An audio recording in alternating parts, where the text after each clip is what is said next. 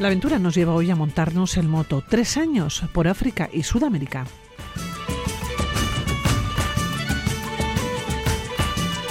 Hay muchos caminos para subir al monte, incluso podemos acompañarnos de pastores y de sus rebaños. Hablamos de cañadas, de senderos de pastores, y es que es el último trabajo de Chusma Pérez Azaceta y Sara Carte Moriones.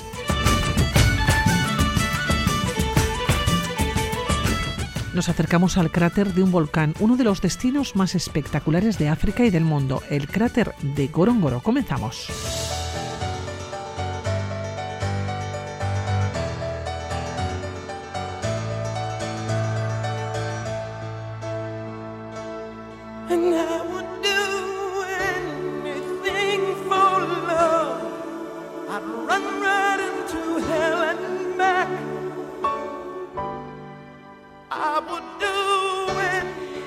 Coldo y Gosia habían estado cuatro años eh, preparando un viaje en moto para dar la vuelta a África.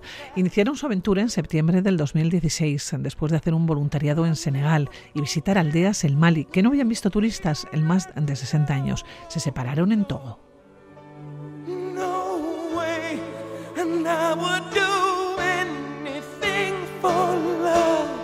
Gosia continuó su viaje en transporte público y autostop hasta Sudáfrica, mientras que Coldo siguió el moto, sufriendo un accidente en Congo que lo mandó de vuelta a Bilbao durante seis meses. Ese tiempo aprovechó para pensar e incluso para cambiar de planes y continuar por Sudamérica.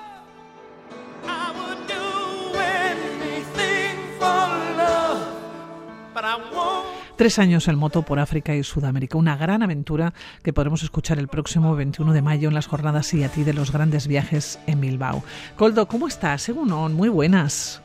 Uno, Muy bien, la verdad es que muy bien. Oye, tres años en moto para dar la vuelta a, África, que después no solamente eh, se convirtió en África, después pasó a Sudamérica. Pero ¿por qué comenzasteis en África? Es un continente que os tenía enamorados. ¿Qué pasó? Bueno, era un continente por el que ya habíamos hecho autostop anteriormente y que realmente siempre me ha parecido muy interesante por, porque es de los más desconocidos. Y también eh, quería hacerlo al principio del viaje porque era cuando yo, mi cuerpo y mi moto iban a estar eh, en mejor condición. Luego al final del viaje por, probablemente estaríamos todos más destrozadillos. Entonces, como sé que África es duro, pues decidí en su momento hacerlo al principio del viaje. Y lo hiciste. Lo que pasa es que todo fue cambiando. Bueno, la vida es cambio y para mí los viajes también, sí. Eh, la gente está acostumbrada a programarse un viaje y seguirlo al dedillo y realmente no es mi estilo. O sea, yo sí que la idea era hacer combalar todo África, luego hacer Asia, al final ir a Sudamérica, pero bueno, la vuelta, o sea, la vida da mucho, muchas vueltas y los viajes, como decimos, también. Y yo empecé el viaje con Gosia, eh, nos separamos luego en Togo, como decías, que ahí es cuando empezó para mí más el viaje, porque empecé a viajar solo, me lo tenía, me tenía que arreglar la vida solo y es realmente cuando empiezan los viajes. De hecho, he conversado con otros viajeros y también dicen, cuando se te acaba el dinero es cuando empieza el viaje. efectivamente, cuando tienes problemas, al final, da igual que sea de dinero o de otra, de otra índole, pero es cuando empieza el viaje. Y luego tuve un accidente en Congo que me tiró la moto porque, bueno, por circunstancias, y me rompí los ligamentos de la clavícula y me trajeron a operar a Bilbao. Y pues bueno, eh, ahí es cuando todo el mundo te dice, bueno, no pasa nada, se ha acabado el viaje, pero ya vendrán otros y no sé qué. Y yo no entendía muy bien por qué esa obsesión de la gente con que se me había terminado el viaje. te querían programar el viaje, Coldo. Claro, o sea, ya querían reprogramarme mi, mi vida, que me dejen vivir. Si a mí se acaba de empezar, si no llevaba ni cinco o seis meses de viaje. Y era para como tres años de viaje lo que tenía ideado. Así que nada, me volví a Congo, arreglé la moto y, seguí para abajo. Y ya cuando estaba llegando a... Bueno, cuando estaba llegando no, de hecho había llegado a Sudáfrica y me encontré ahí con, con el mar otra vez y dije, wow, si he cruzado un continente entero, qué punto, ¿no? Pues era grandecito esto, ¿no? Y mira que he vivido aventuras. Pero me he consumido ya un año y medio de tres, eh, o sea, contando el tiempo que había estado en Bilbao parado, porque al final es, es tiempo que yo no estoy produciendo dinero, no estoy trabajando y entonces pues el dinero se me va se me va mermando. Y entonces dije, y ahora voy a seguir circunvalando África y me puede durar otro año y medio, o puedo llegar a Asia, no puedo, o no llegar a Asia. Y mi sueño siempre ha sido hacer Sudamérica o Latinoamérica en moto. Pues a mí, ¿quién me obliga a seguir por África? Pues me voy para Sudamérica. Y embarqué la moto y la mandé para Uruguay. Y, y ya, pues bueno, primer cambio. Bueno, primer cambio. También el accidente fue otro cambio. El dejar a Gosia fue otro cambio Bueno, pues eso. Bueno, ha, habido como, como, varias, claro, como varias partes eh, de viaje. Una primera parte, ¿no? Antes del accidente y una segunda que vuelve a comenzar de alguna manera o vuelves a reiniciar, ¿no? Ese viaje que habías dejado. Si tuvieras, no sé si describir esa primera parte antes del accidente, ¿cómo sería? Antes del accidente, eh, el viaje fue sencillo en cuanto al idioma, porque llevaba una intérprete, se hablaba bastante bien francés, eh, pero era un gran lastre porque nosotros habíamos sido pareja, pero estábamos viajando en ese momento como, como compañeros de viaje, porque teníamos ya mucha experiencia por años y años de viajes que habíamos hecho, que ya te hemos contado también a ti varias veces, en autostop, cruzar Rusia, autostop también por África, los Balcanes, o sea, habíamos hecho ya varias, varias historias. Y entonces estábamos curtidos en viajes, pero bueno, ya no éramos pareja y ya realmente tampoco, tampoco era lo mismo viajar juntos. Entonces nos arreglábamos bien, de hecho hoy en día todavía tenemos muy buena relación como amigos y, nos mantenemos en comunicación, pero, pero llegó un momento en que para mí era un lastre, o sea, no, ya pues había discusiones, había cosas, ¿no? Y, y yo no había dejado una vida cómoda y sencilla en Bilbao de profe y tal y cual eh, para estar discutiendo y teniendo tensión. O sea, yo quería tener la tensión del viaje, pero no la tensión de con un amigo o con una expareja o algo así. Entonces, realmente fue bonito eh, y fue un aprendizaje muy, muy profundo, pero fue un lastre en la primera parte del viaje. No, no sé, o sea, digamos que no, no me encontraba, no me ubicaba yo en el, en el viaje como viajero.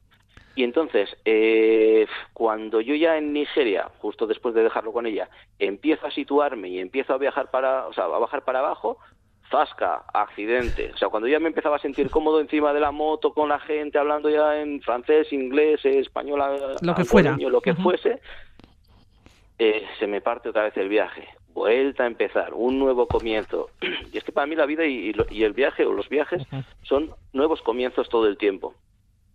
Y, bueno, ahí en el accidente pues fue también eh, mentalmente durillo, pero bueno, fue volver a Congo, reencontrarme con la moto, reencontrarme con las sensaciones y, seguir. Y ahí sí, sí empezar a notar que estaba viajando. Ya sin, no tenía ninguna presión, no tenía que rendir cuentas a nadie, eh, solo tenía que preocuparme de si tenía dinero para mañana para comer y para gasolina y lo demás lo hacía yo con mis ganas de socializar y de descubrir el mundo y aprender cosas y compartir. Así que... Claro, quizás es la, es la suerte o la parte positiva de viajar solo, que uno se socializa más eh, porque no se reduce ¿no? al contacto con la persona eh, con la que va. Oye, esa segunda parte, por denominarlo de alguna manera, cuando cambias de planes, continúas eh, por Sudamérica, claro, es que tú recorres Brasil, las Guyanas, cruzas el Amazonas, llegas hasta Bolivia, viajaste repetidas veces por los Andes, llegaste hasta Tierra del Fuego.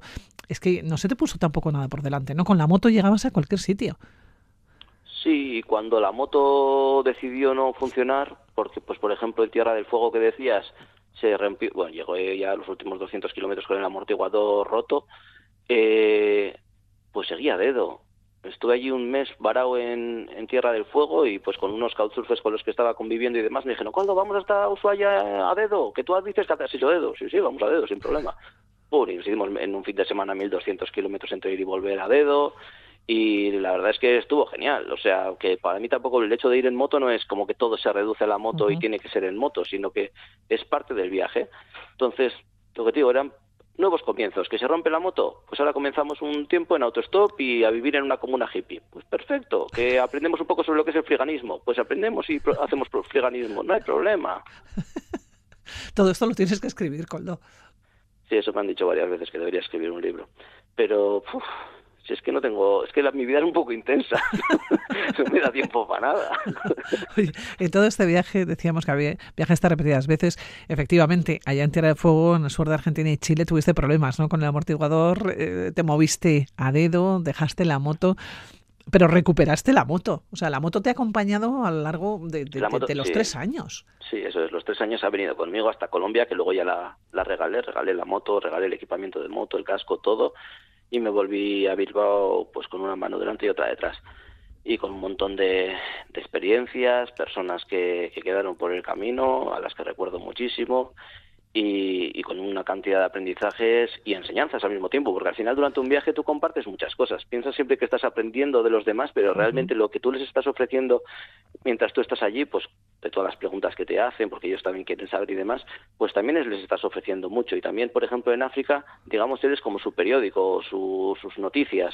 De hecho, te decían, les nouvelles, y tú tenías que contarles, pues eso, qué, qué pasaba por aquí, cómo era la vida, porque no sabían nada.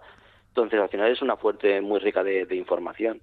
Oye, qué vida tan diferente, de todas formas, la que has vivido a lo largo de tres años, en países que no tienen nada que ver unos con otros, ni sus costumbres, ni su pues cultura. Sí, realmente sí. O sea, de países, en, bueno, entre los países africanos también hay bastante diferencia, pero luego de África a Sudamérica nada que ver. Y, en ciertos países de África, como decías tú, de las Guyanas, o sea, la Guyana francesa es más como Europa, pero luego Surinami y la Guyana inglesa, pues nada que ver tampoco ni con Brasil ni con el resto de Sudamérica de habla hispana. Entonces, buah, una pasada, o sea, una pasada de mezcla de culturas, de aprendizaje, de idiomas, de gastronomía, de paisajes, de todo. Bueno, me llama la atención, y lo has mencionado ya, tú sorteaste tu moto, todo el equipamiento y el casco en Colombia antes de volver a casa. ¿Cómo no te trajiste la moto?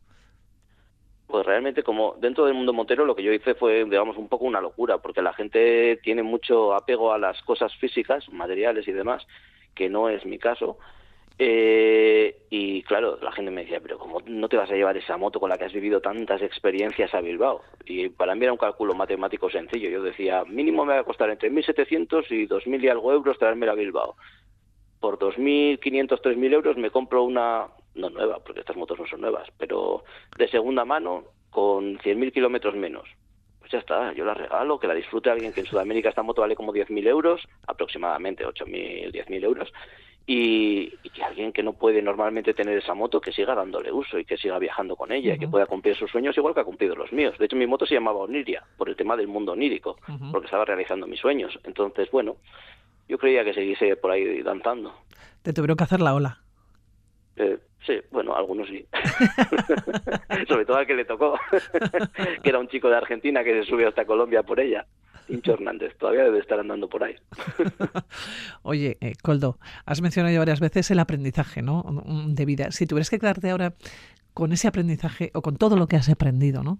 Eh, porque tú recuperaste la moto, continuaste por la carretera austral en Chile, recorriste parte de Argentina, Paraguay, Bolivia, llegaste a Perú, bueno, es que te has movido absolutamente por todo Sudamérica, ¿no? Y, en muchos de esos sitios te has quedado tiempo, ¿no? Te has quedado más de un mes, más de dos meses. Si tuvieras ese aprendizaje o esos aprendizajes que te vienen ahora mismo a la cabeza, ¿cuáles serían? No, no, yo creo que eso no se puede resumir en una conversación así. No, ni siquiera este viaje, porque es que es, un viaje muy extenso y a veces es muy difícil. te puedo dar pincelada. Eso sí. de todo. Eh, de los aprendizajes, ¿con qué me quedaría? Mira, yo te diría que al final eh, cada punto de nuestra vida nos ha llevado al punto en el que estamos actualmente. Entonces, todos los viajes que yo había hecho hasta ese momento de iniciar este viaje de tres años me llevaron ahí. O sea, quiero decir, no es como que de repente un día me levanté por la mañana ensoñado y dije voy a dar una vuelta al mundo.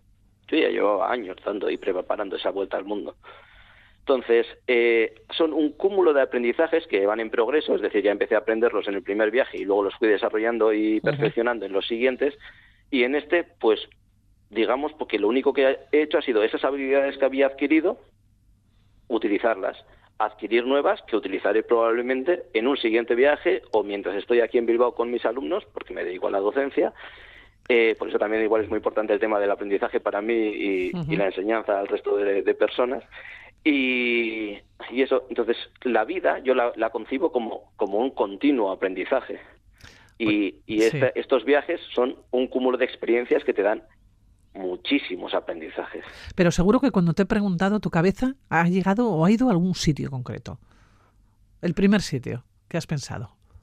Es que no, te digo que no, es que cuando me hacen ese tipo de preguntas se me suele aturullar bastante la cabeza porque me vendrían muchas. O sea, por ejemplo, antes te mencionaba el tema de, del friganismo en Tierra del Fuego, que es algo que, que a la gente le suele dar mucho, o sea, suele ser algo muy controvertido, que es el tema de reciclar o, o recuperar, por más que reciclar, es recuperar comida que, que la gente está tirando, que los establecimientos están obligados a tirar, sin que esté mala.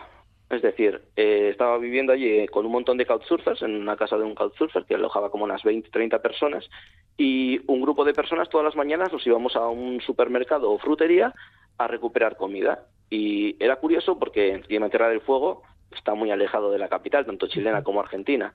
Entonces, todo es muy caro porque es como exportarlo a otro país, digamos, y los precios están por las nubes. Entonces, ¿qué hacíamos? Íbamos al supermercado y le decíamos, oye, ¿qué fruta y verdura tenéis para tirar? Y había manzanas que, porque tenían un golpecito, es lo mismo que si tú vas al supermercado y tú ves una manzana con golpe, esa no la coges, coges la de al lado que está sana. Pero esa manzana con golpe, si la tienes en tu casa, tú te la comes, le quitas el golpecito y te la comes. Entonces, toda esa fruta, que eran kilos y kilos de fruta, nos las daban.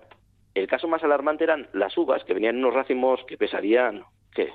50 gramos, 30 gramos, algo así. O sea, un racimo, mini racimo de uva pequeñito que venían en unas bolsas de plástico y se vendían carísimo. Era la fruta más cara, yo diría, que había allí. Uva, uva blanca. Y claro, o sea, los sacaban de los paquetitos para ponerlos en el mostrador y en los paquetitos pues se caían siempre uno, dos, tres, cuatro granos o algunos venían ahí completamente deshechos y no lo podían vender. Entonces tiraban las bolsas nosotros cogíamos las bolsitas, las echábamos todas en una bolsa y un día recuperamos como 5 kilos de uva. O sea, eso al cambio en dinero era una fortuna allí. Y estábamos comiendo las mismas uvas que la gente estaba pagando esa fortuna. Y nosotros gratis, hacíamos mermeladas, hacíamos postres, estábamos todo el día, o sea, estábamos en un piezo. O sea, yo allí no pasé hambre en ningún momento. Ni pasé hambre en África, ni pasé hambre en Tierra del Fuego, por muy caro que fuese. Entonces, hay muchos aprendizajes como esos que tienen incalculable valor. No porque yo ahora cuando vengo a Bilbao vaya a utilizar eso, sino porque ves que hay otras formas y otros estilos de vida, que ante cualquier necesidad se podría hacer eso, que incluso se podría hacer eso aquí por cultura. O sea, quiero decir, yo tengo un sueldo, trabajo de profe y tal, pero no me parece, no se me caerían los anillos ni me parecería algo feo ir a pedir cosas que están en buen estado y que yo podría aprovechar para comer o dárselas a otras personas. No sé, me parece un aprendizaje muy interesante. sí, pues esa es la palabra, ¿eh? Sí, aprendizaje y aprender. Por cierto, una duda que tengo, ¿te has comprado otra moto? Sí, me volví y me había dado tan buen resultado la misma que, o sea, la, moto que compré la misma. compré la misma con tres años, o sea, tres años más joven. Era del 2001 la que me llevé del viaje, esta es del 2004. Pero por circunstancias de la vida, la verdad es que lleva cuatro años aparcada en el garaje y la he usado como ocho veces, creo. Mira que he hecho kilómetros en moto, pues ocho veces en cuatro años. Coldo, ¿y próximo viaje? ¿Lo tienes en mente? Ahora mismo estamos en un momento de sedentario. Bueno, estoy en un momento sedentario también por circunstancias de la vida, pero ya me compré hace un mes o mes y medio una furgoneta para empezar a probar con, con mi mujer, que fue, y mi hija, que son fruto de este viaje también, eh, porque no lo he comentado todavía, ya lo comentaré en la charla. Eh, pues eso, me compré una furgoneta para empezar a probar a ver si les gustaba y demás, porque todavía me queda media África, todo Asia y Centro y Norteamérica por recorrer algo habrá que hacer, ¿no? Y como solo ya no voy a poder ir, pues mejor en furgo. bueno, pues eh, Coldo, aquellas personas que se acerquen el día 21 a participar en estas eh, jornadas y a ti de los grandes viajes en Bilbao lo van a pasar, desde luego que estupendamente escuchándote porque hemos pasado un rato eh, fantástico. Coldo Murgoa, que muchísimas gracias por atender la llamada de Radio Victoria, a seguir viajando y nos lo sigues contando. Muchas gracias, Pilar. Siempre un placer hablar contigo. Gracias. Un abrazo.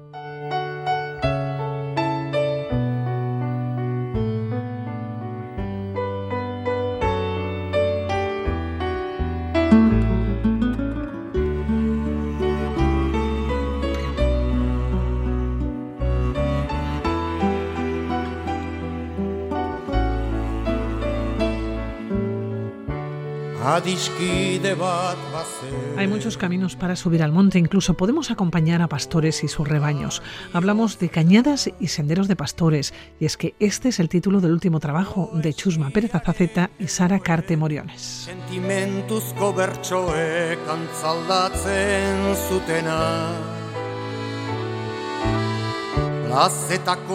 cantari 25 rutas que utilizan los pastores con sus rebaños para ascender a los pastos de altura, donde se puede conocer antiguos caminos en las principales sierras de la montaña vasca.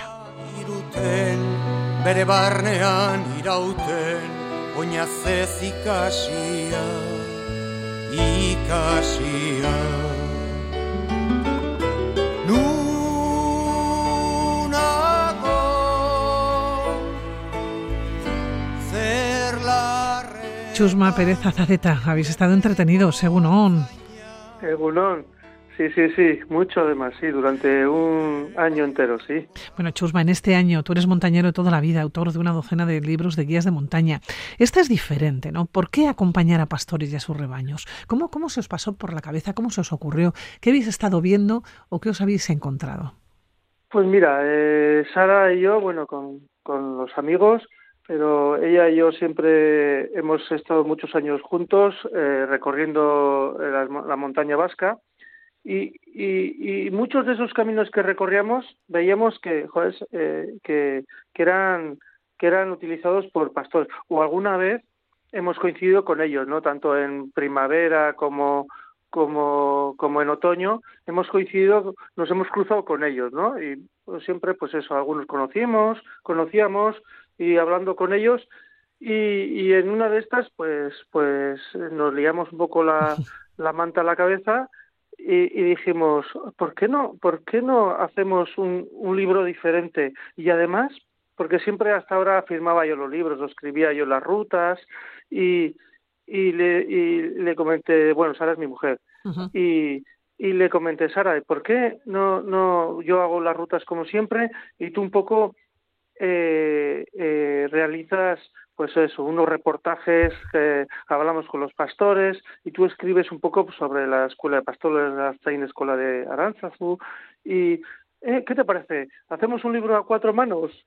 Y ella, ella sin pensarlo mucho, pues, pues me dijo que sí, seguimos adelante y, aquí está. Ya que es el libro. Oye, ¿por dónde comenzasteis? Eh, porque el libro nos invita a ascender una treintena de cumbres por viejos caminos pastoriles, en bordas, apriscos, pastos. ¿Pero dónde comenzaste? Seguramente que la primera o el primer lugar lo teníais claro. Bueno, eh, nosotros somos, bueno, nosotros no, yo.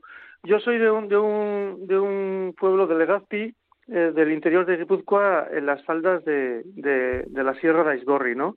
Y ahí, pues eso, está el barrio de Bríncola, al lado del, del, del, del embalse de Barrendiola, y ahí conocía, pues eso, ¿no? A, un pastor de, de, Bríncola, algún amigo mío vive en Bríncola, y, y, en, y enseguida empezamos a perfilar lo que podría ser, ¿no? Hablamos con, con este pastor y dijimos, bueno, te vamos a acompañar, te vamos a acompañar a, arriba desde Bríncola a, arriba a Rebelaich, a las campas de Urbía, vamos a hablar contigo, luego lo plasmaremos en un libro, seguiremos las rutas que haces tú y de ahí un poco eh, eh, seguimos eh, tirando del hilo, ¿no? Pues yo conozco también al director de, de, de la Arzain Escuela de, de, de, esto, de, de Aranzazu, Bati Sotaegui, y, y, un poco pues hablando con él, pues él me dio pistas, me, me, me, me daba me, de, me daba contactos de, de, con qué pastor hablar en Aralar, con qué, qué recorridos eh, podían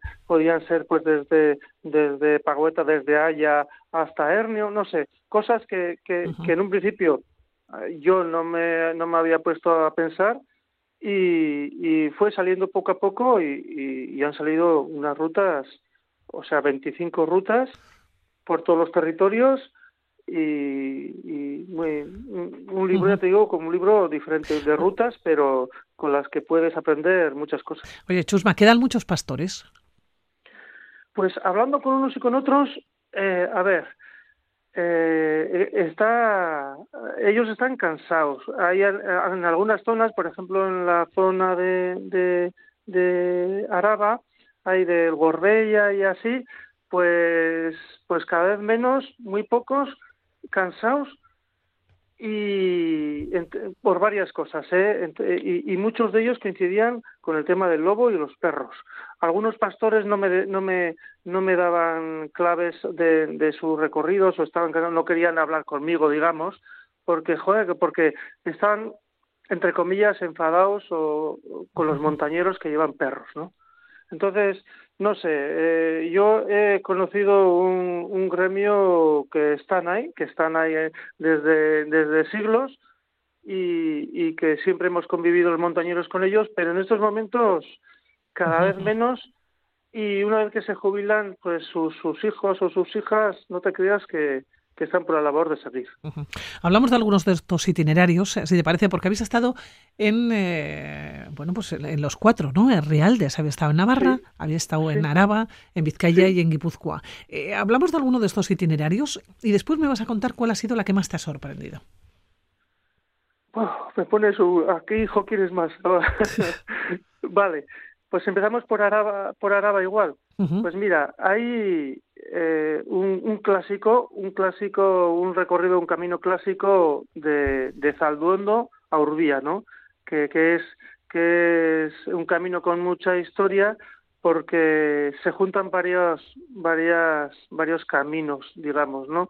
Eh, la senda del pastoreo, esa senda que, que recorre que recorre todo todo todo Euskadi eh, 400 y pico kilómetros y en este en, en este en esta ruta pues coinciden tanto esa la, la senda del pastoreo como el camino ignaciano como el camino de Santiago ¿eh? que, que va que, que van por por, por la cueva San Adrián y, y esto nos lleva a, a las campas de Urbía, ¿no?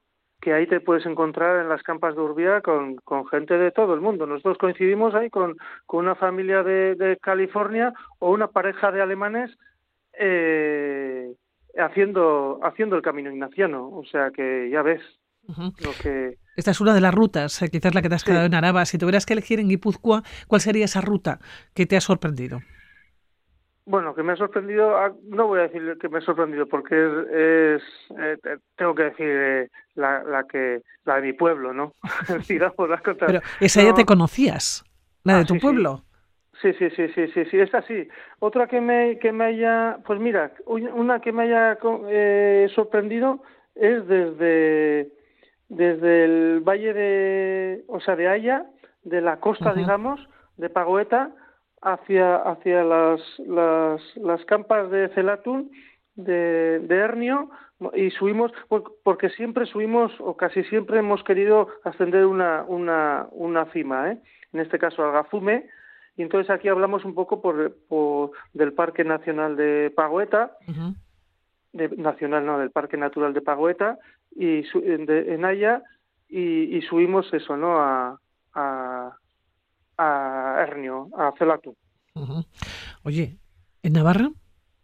En Navarra, en Navarra, en Navarra, en Navarra, te voy a... En Navarra, mira, una, un, además eh, que me sorprendió o, más que sorprender que, que, que, estuvimos muy, muy, muy a gusto y muy contentos con una familia, ¿no? Con una familia de pastores, ella Maider y su pareja Pello, y les acompañamos a, por, el, por las Mayoas desde el valle de, de Araiz, desde Incha, cruzamos las Mayoas y, vamos a la, a la embajada que tienen ellos en, allá en Beloki, entre, entre los montes Beloki y Tuturre, y, estuvimos eh, con ellos en, en, su, en su borda, pues eso, ¿no? Almorzando y con sus, con sus ovejas, no sé, eh, fue una experiencia muy gratificante y muy, muy bonita. y pasamos ya a Vizcaya.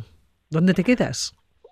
En Vizcaya, pues igual, pues mira, pues en Vizcaya vamos a vamos a subir desde desde desde Araba, porque desde el valle de, de Ocondo vamos a, vamos a subir a, a, Ganeco, a Ganecogorta.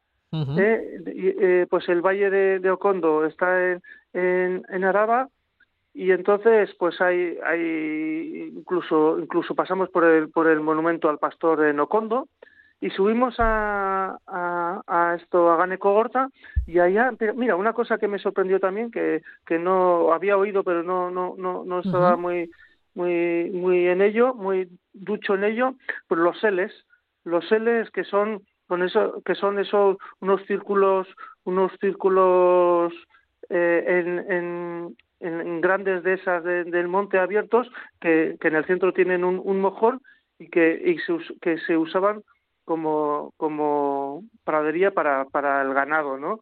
Y esos eh, fue, o sea, esto viene de hace muchos siglos y, y, y, se cuenta que, que, que, desde el siglo XV, pues eh, muchos de ellos se transformaban en, en caseríos, ¿no? Estos los seles, que en, en seles es en castellano y en, en euskera son corta o sarobe.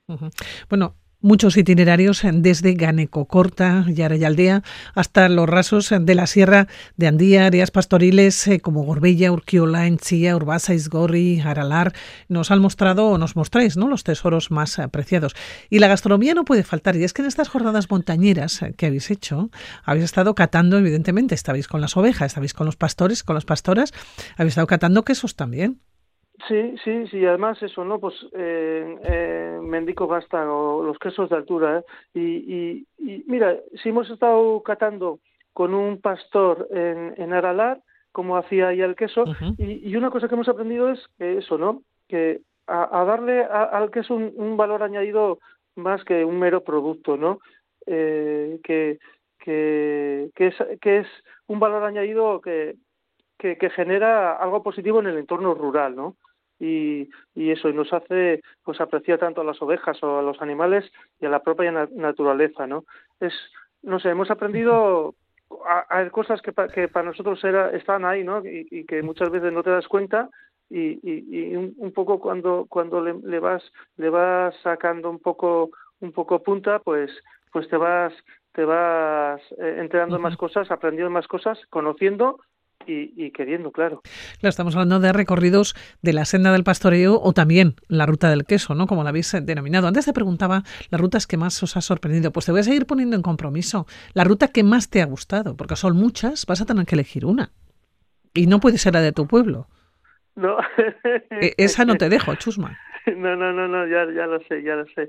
Pues una, una de las que más me ha gustado, pues mira, en, en, en Aralar en Aralar, el, el valle de, Arrichaga, que, que es desde Amezqueta, que siempre pues lo hemos conocido como, como, como mina, ¿no? Camino de minas, y, y en esa coincidimos pues, hace, hace eh, pues con es, es como un sendero como, como muy muy eh, que no es muy ancho, que cabe que cabe solo una persona. Y, y, coincidimos con, con un con un rebaño que iban de una en una, ¿no? Las las, ovejas, sí. sí, sí, de una en una por ta, ta, ta, ta, y un poco pues ahí eh, el Valle de Arrichaga eh, es, es, es muy bonito porque tiene un montón de pozas y pero pero pero eso visto desde el punto de vista eh, pastoril pues sí que sí que me, sorprendió.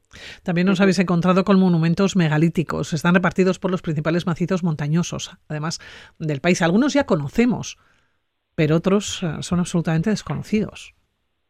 Sí, sí, sí, sí. Eh, em, pues Hablamos de pues dólmenes, por ejemplo, ¿no? De dólmenes de, eh, en, en, Enirio, el dolmen de Gentillarri, pues ahí hablamos también un poco de, de las de las como te iba a decir de las leyendas de los gentiles y o sea hemos hemos indagado en en, en, en varias en, en, varios temas y la verdad que, que que nos hemos ido sorprendiendo porque nosotros, claro, o yo personalmente, pues eso, ¿no? Era más de, de, de rutas eh, montañeras, más de, digamos, más deportivas y, y, y, algo entrábamos en el, en el tema cultural, pero, pero ya a, adentrarnos en este en este mundo de, del pastoreo, ¿no? Sí. Del pastoreo, pues, joder, hemos, hemos encontrado un mundo pues, eh, sensacional. Bueno, sí, sí. todo un filón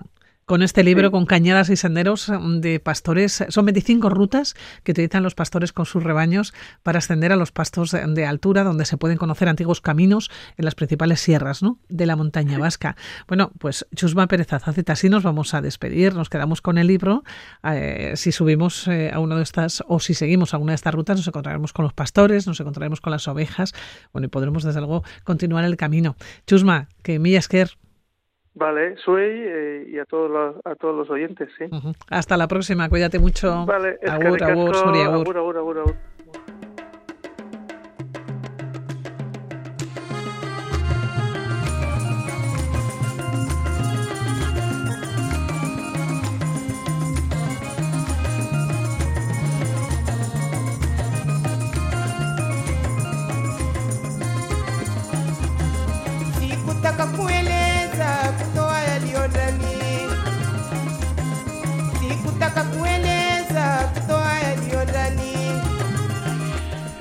Gorongoro es el cráter de un volcán, eso sí, un volcán ya extinguido que se ha convertido en un paraje natural incomparable. Dicen que uno de los destinos más espectaculares de África y del mundo.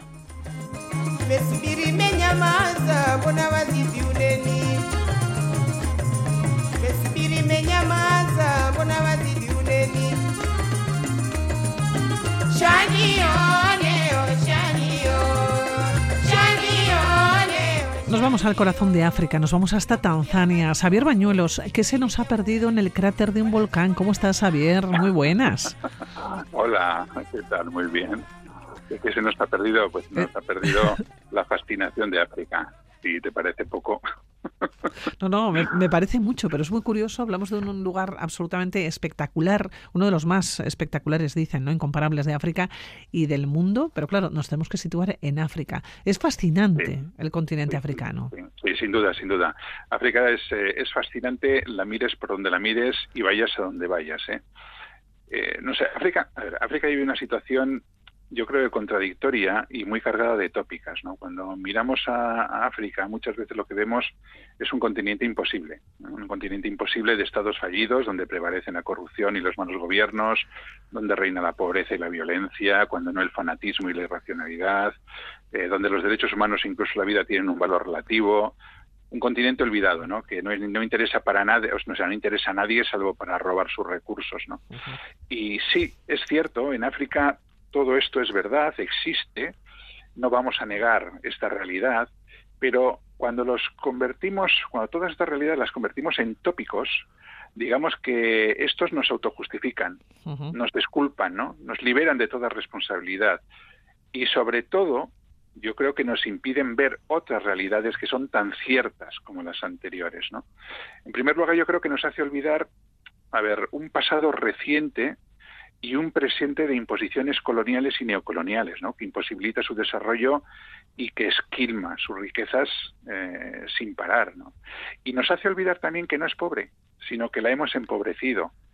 Y en segundo lugar, también nos hace olvidar que es un continente repleto de diversidad, repleto de color, porque solemos hablar de África, no sé a ti qué te parece, pero yo tengo la sensación de que solemos hablar de África, no sé, como si fuera un país, ¿no? Como si fuera todo un mismo, o sea, un lugar pequeñito donde todo es igual, ¿no? Y no lo es. Son muchos países, son muchos lugares con una variedad absolutamente increíble, ¿no? Una tierra llena de vida, con unas gentes verdaderamente resilientes, que además tú paseas por sus calles y ves que rezuman alegría, eh, rezuman dinamismo, extroversión y miran al futuro, ¿eh? Y miran al futuro más de lo que nosotros pensamos o incluso a veces algunas personas quisieran eh, quisieran pensar, ¿no? Es una tierra llena de ritmos, una tierra llena de música, de baile, con una naturaleza desbordante que atesora paisajes absolutamente increíbles que nos llevan, fíjate, desde el desierto más árido a la profundidad de la selva, ¿no? Con una fauna y una flora pues que son siempre sorprendentes, ¿no? Y con unas culturas fascinantes que mezclan como en pocos lugares del mundo lo antiguo con lo nuevo, ¿no? Y que tiene poco que ver el norte, desde luego con el sur, el este con el oeste, ¿no? Y a veces, bueno. Sí, sí, sí, pero, pero claro, ¿cómo no te va a cautivar algo así, no? ¿Cómo no te va a enamorar? A mí desde luego me tiene ganado África desde el primer día que la pisé. Bueno, y además hoy nos llevas a un lugar muy concreto, al área de conservación de Gorongoro. Eh, primero vamos a situarlo porque mm, diferencias entre área de conservación y cráter. Pero, ¿dónde estamos exactamente? Porque estamos en Tanzania, pero ¿dónde? Sí, estamos en la parte oriental del África subsahariana, concretamente en el norte de Tanzania, inmediatamente al sur de la línea ecuatorial. El área de conservación está situada, digamos, en el centro del conglomerado de parques nacionales que se extienden entre Mosi y el lago Victoria, y muy cerquita de la frontera con Kenia. O sea, que es compañera, digámoslo así, de los parques nacionales de Serengeti y Tarangire, de Masai Mara, de Amboseli, eh, por citarte solo cuatro, eh, a ambos lados de, la Muga, y está a unos, eh, no sé, yo diría que unos 190 kilómetros, no, no llegan a 200, unos 190 kilómetros más o menos de Arusa, si tomamos el cráter como punto de llegada, ¿no? Y menciona Arusa porque es la ciudad de referencia de los safaris que se hacen en la zona. Eh, Mosi también, ¿eh? pero yo creo que menos, menos que, Arusa. Ya estamos situados en este área de conservación del Gorongoro, pero mm, ¿por qué diferencias? Nos solemos llamar siempre que ah. hablamos de Gorongoro cráter de Gorongoro. Sí, sí, efectivamente. ¿Por qué esta diferenciación? Pues porque son cosas diferentes. ¿eh? Son cosas diferentes que se resume en que el cráter es una parte del área de conservación que es mucho más extensa. El área de conservación tiene nada menos que 8.300 kilómetros cuadrados. O sea, que es, un área muy extensa y el cráter es una parte eh, es muy grande el cráter, pero es una parte pequeña, digamos, de todo lo que es el, eh, área global del área de conservación. A ver, este área eh, efectivamente ocupa un área muy amplia y está compuesta por dos zonas. Por un lado están las, lo que se llaman las tierras altas del cráter y por otro lado están las sabanas occidentales. Las tierras altas llegan por el norte hasta el volcán Ondonyo-Lengay, y luego ya más al norte todavía, ya juntito a la frontera con Kenia, pues quedan Engaresero y el lago Natrón. Y, es en estas tierras altas donde se encuentra el cráter de Ngorongoro. Pero luego es que además tenemos las sabanas occidentales, que llegan por el oeste hasta el Parque Nacional de Serengeti. Es un área, como digo, muy extensa, que protege además ecosistemas muy diferentes que transitan pues desde la sabana hasta la nubliselva tropical de montaña. Oye, por cierto, Xavier, ¿no hablas de Parque Nacional en relación al Ngorongoro? No, no hablo de parque nacional porque no lo es. Así como el Serengeti, Manjara, Tarangire, Arusha eh, son parques nacionales, Ngorongoro no. ¿eh? Toda esta área no tiene este estatus de parque nacional. Porque esto eh, digamos que hubiera supuesto expulsar a toda la población masái que vive en ella y que es lo, lo, que ocurrió cuando se creó el Parque Nacional de Serengeti. Cuando se creó el Parque Nacional de Serengeti, que fue en 1951, sí, en 1951, los masáis fueron expulsados porque, eh, a ver, eh, este es, la, es tierra masái por excelencia, ¿no? Los masái estaban asentados en, nuestra, en toda esta área, ¿no? Un área amplísima que, va desde el centro de Tanzania hasta, hasta el sur de, Kenia, ¿no? Y, digamos que toda esta zona era una zona masái, por excelencia. También hay otros grupos eh, etnolingüísticos, ¿eh? pero bueno, había, eh, concretamente en el Serengeti, las llanuras sin fin, que es una palabra masái, eh, vivían aquí. Entonces los masáis, al crear el parque nacional, fueron expulsados porque se entendía pues que no era compatible que viviera la gente en un lugar donde se iba a crear un parque nacional. Vale. Entonces fueron, digamos, reubicados los que vivían en Serengeti fueron reubicados en la zona de Ngorongoro, donde también, lógicamente, vivían eh, Masai, pues también eran tierras Masai. Lógicamente hubo un conflicto, un conflicto bastante grande, porque los, eh, los Masáis temían también ser expulsados de Ngorongoro si Ngorongoro se terminaba convirtiendo en parque nacional. Entonces, en 1956, la decisión que se tomó fue separar toda esta zona de lo que era el parque de Serengeti y se creó una figura nueva que se denominó área de conservación que combinaba, digamos, la protección del espacio natural con el uso que tradicionalmente le había dado el pueblo masái a su tierra, que es un, uso básicamente ganadero, ¿eh? como grandes pastos para sus eh, ganados. Entonces, eh, claro, es muy bonito porque Hoy, por ejemplo, puedes ver leones no muy lejos de donde están los masáis apacentando su ganado.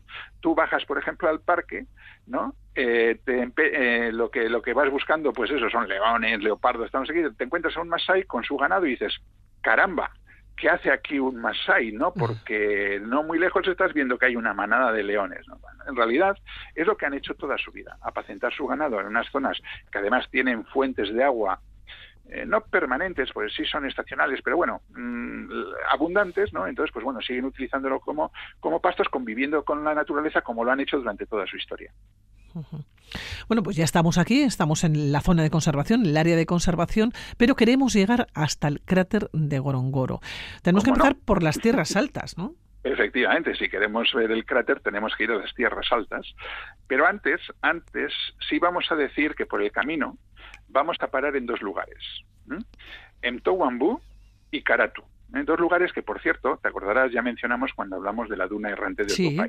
Exactamente. En Towambu, que es eh, el pueblo de los mosquitos, pues vamos a parar por su pintoresquismo africano, ¿no? O sea, que decir, es un poblado netamente, netamente africano, además donde conviven distintos grupos endolingüísticos, y la verdad es que es una miscelánea muy bonita, ¿no?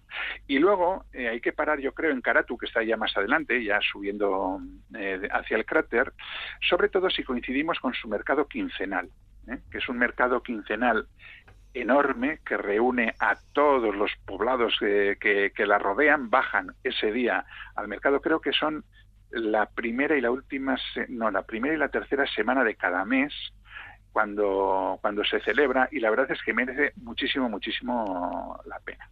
Bueno, toda esta zona, yo creo que hay que decir que está en el sur del Gran Valle del Rif, ¿eh? que es una enorme fractura geológica fíjate que empieza en Jordania y termina en Mozambique. creando unos fenómenos geológicos impresionantes como en el que estamos. Eh, concretamente esta zona se llama la divergencia nortanzana porque aquí divergen dos fracturas diferentes que forman parte de la misma fractura del Gran Valle del Rif. ¿no? Bueno, pues uno de estos fenómenos geológicos es el farallón de la falla de Gregory la cual tenemos que ascender desde Ntowambu. Es impresionante porque es un pedazo de farallón, no sé cuántos metros tendrá, pero 500, 600 metros, o sea, que aparece de, de repente cuando tú llegas desde las, eh, las sabanas de, de, abajo, llegas de Arusa, llegas a Ntowambu y de repente te encuentras allí a un farallón enorme, debajo del cual, por cierto, es el Parque Nacional del Lago Mañara, que también es muy bonito y del que ya hablaremos en algún momento. Bueno, vamos subiendo y según vamos subiendo vamos dejando, eh, dejando la sabana atrás y poco a poco vemos que nos va devorando la selva. ¿eh? Hasta situarnos a una altitud de 2.216 metros, ¿eh? que se dice pronto, justo, justo en el filo del cráter de Ngorongoro. Y desde allí bueno, se va a contemplar. ¿Qué, paisaje nos podemos encontrar? Sí, bueno, uno de los paisajes más bellos que yo he contemplado en mi vida.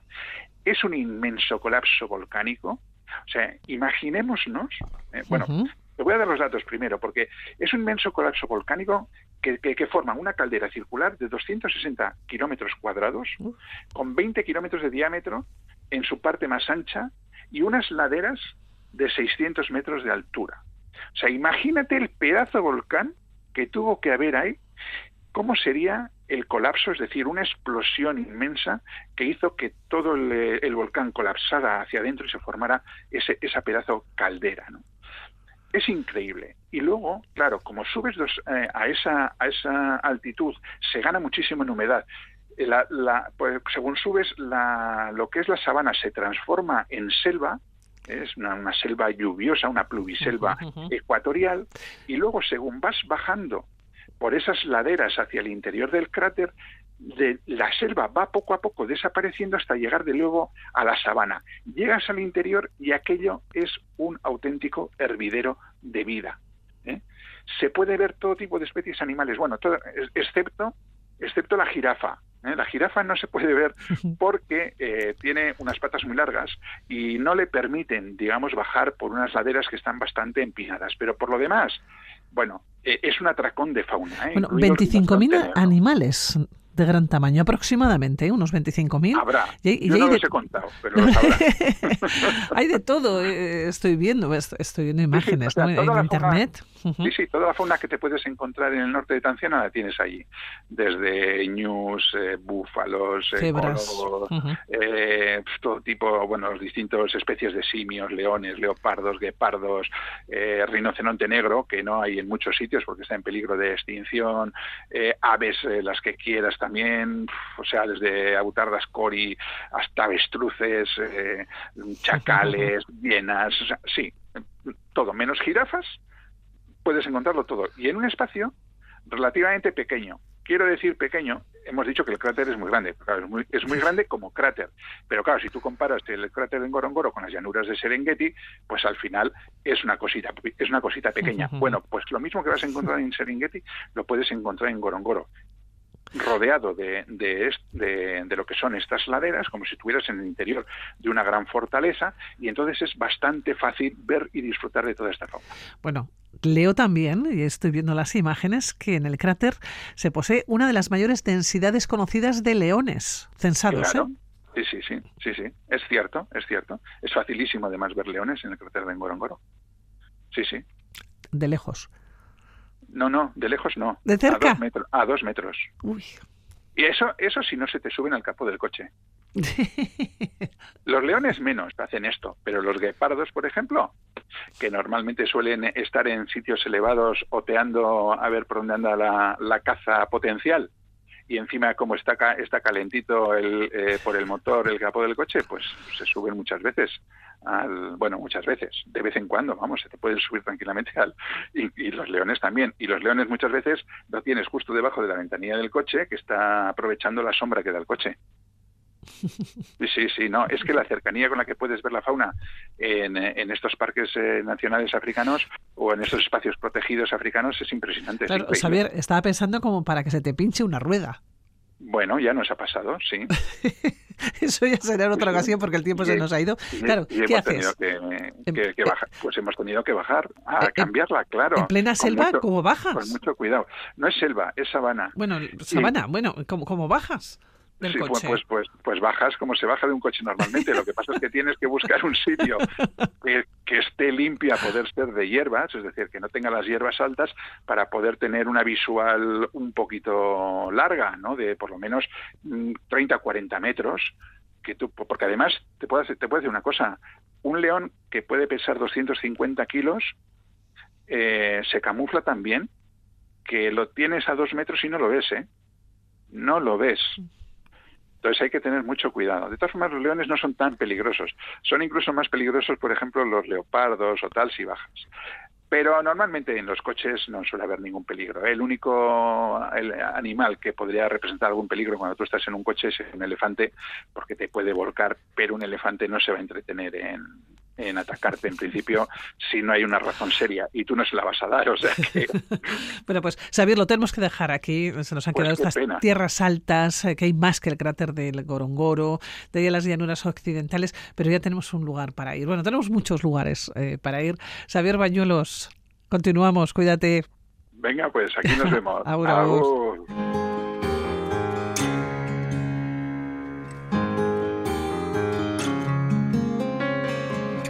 ¿Dónde estabas entonces cuando tanto te necesité?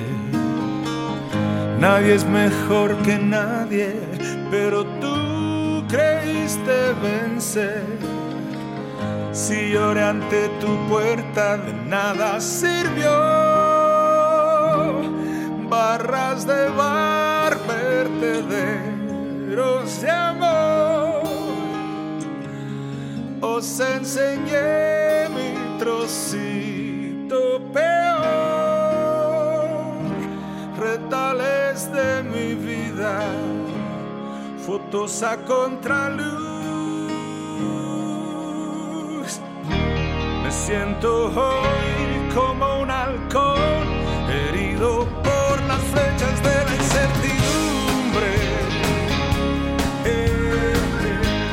con la música dejamos el mundo de la aventura. Volveremos en siete días. Aur.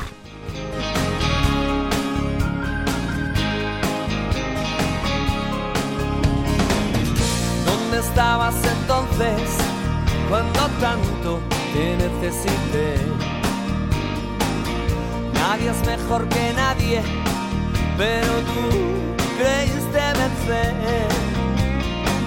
Si lloré ante tu puerta, de nada sirvió. Barras de bar,